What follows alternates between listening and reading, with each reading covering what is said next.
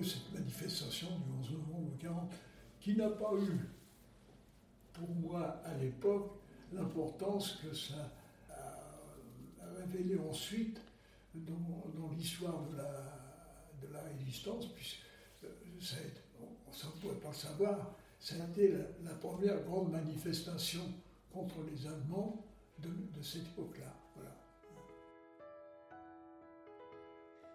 Voilà qui est dit. Henri ne s'était pas rendu compte à l'époque qu'il prenait part à un fait historique pour lequel il serait encore interviewé 82 ans après.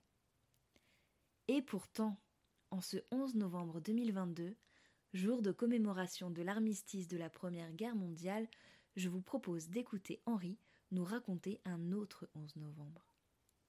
Le 11 novembre 1940, le jour où des Français ont décidé de résister. Avant de vous laisser en compagnie d'Henri, je tiens à remercier l'association Le Souvenir français pour son soutien et la mise en relation avec Henri. Vous êtes bien sur Rambobinette, le podcast qui donne la parole à nos aînés, et je la donne maintenant à Henri.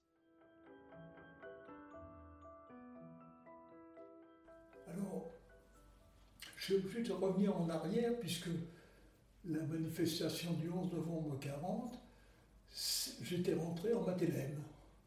Comme tout le monde, il y a des tracts qui ont été distribués qui, nous disaient qu'il faut protester contre l'occupation allemande, rendez-vous sur les Champs-Élysées et du côté de l'Étoile le 11 novembre 40.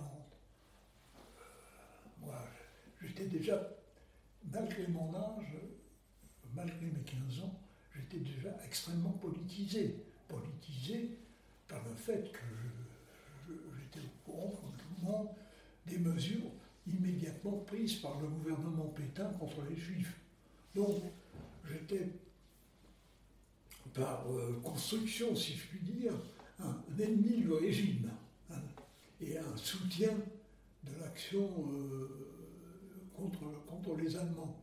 Donc, on connaissait déjà De Gaulle, de nom, j'avais entendu parler de lui, et je suivais avec attention euh, tous les mouvements euh, qui étaient hostiles aux Allemands, euh, qui, commençaient à se constituer dans les universités et dans les, lycées.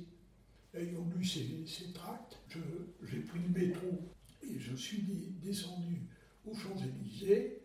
On était inorganisé totalement à l'époque. J'étais organisé, et puis j'étais avec d'autres, on a crié contre les Allemands, etc., pendant un certain temps, et puis à un moment donné, il y a des, soldats allemands qui sont arrivés pour nous disperser. On a couru, on peut courir dans les manifestations, surtout à, l'époque, je courais bien, j'avais 4 ans. Et donc, euh, je suis resté là une demi-heure, trois quarts d'heure, et puis euh, une heure après, j'ai repris le métro. bon, je n'ai pas été du tout euh, inquiété, sauf que j'avais fait ce que je voulais faire, c'est-à-dire j'avais manifesté contre les Allemands et contre la présence allemande. Voilà. Et à ce moment-là, comment vous vous êtes senti? Comment? Comment vous vous êtes senti? Est-ce que vous saviez que c'était un gros risque? Non. Non. non, on ne mesurait pas encore. Euh, on ne mesurait pas encore. Euh, vous savez, le 11 novembre 40, si vous calculez bien, c'était trois, trois ou quatre mois après le commencement de l'occupation allemande, puisque euh, L'attaque allemande a eu lieu en juin 40. Donc, nous avons, avons vécu sur l'occupation juin, juillet, août, septembre.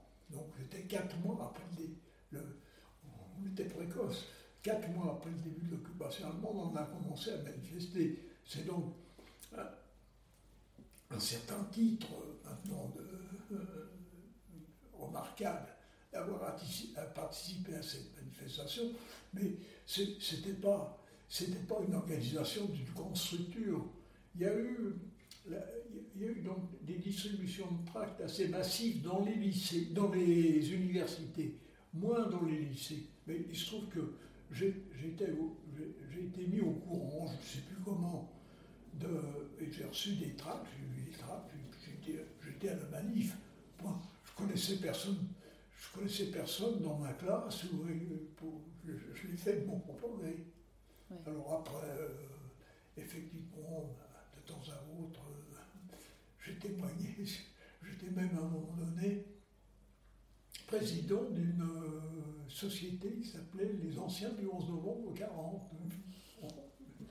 Oui, parce que rétrospectivement, on se dit que c'était très risqué et que c'était une énorme manifestation de, montrer qu'on n'était pas d'accord. Mais c'est parce que rétrospectivement, on sait aussi de quoi les Allemands ont été capables par la suite et de tout ce qui s'est passé. Mais à ce moment-là, vous savez pas, ça vient, ils viennent d'arriver. On ne sait pas. Le, 40, c'était, comme je vous l'ai dit, c'était quatre mois après le début de l'occupation. On n'imaginait pas ce qui allait se passer. On, savait que, on savait déjà on savait déjà que des mesures antisémites, les mesures antisémites par le gouvernement Pétain hein, ont été prises très très rapidement. Hein. Ils ont exclu les gens de, euh, leur travail dans les, euh, dans les fonctions publiques, dans les universités, tout ça, on, commence à le savoir, mais enfin, euh, ça n'a pas encore pris beaucoup d'ampleur. Hein.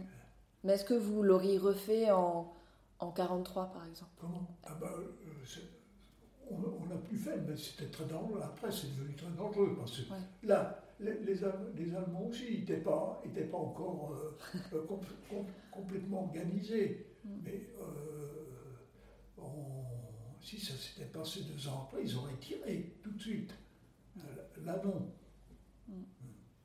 Et est-ce que par la suite, vous avez participé à d'autres manifestations oh, ou d'autres actions de ce type? Ah oui, j'ai fait j'ai eu, euh, eu une activité assez importante dans la résistance, donc j'ai manifesté à des tas de trucs, mais certainement pas des manifestations de ce genre-là.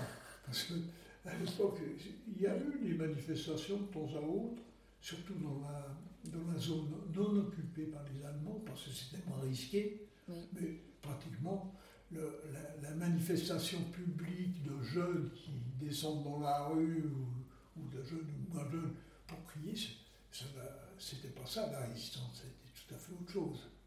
La résistance, c'était l'organisation du combat contre les Allemands et, des, actions armées de types divers. Alors ça, on a fait beaucoup, mais plus tard.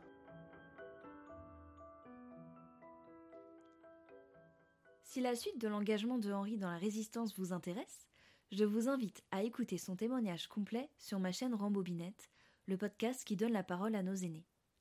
Je vous conseille notamment l'épisode 17 intitulé Henri, la prépa, le maquis et la Gestapo. Si l'épisode vous a plu, je vous invite à le partager autour de vous et à vous abonner à notre chaîne ou à nos comptes Instagram et Facebook. Encore un grand merci aux souvenirs français pour leur soutien et à bientôt pour une nouvelle rembobinette.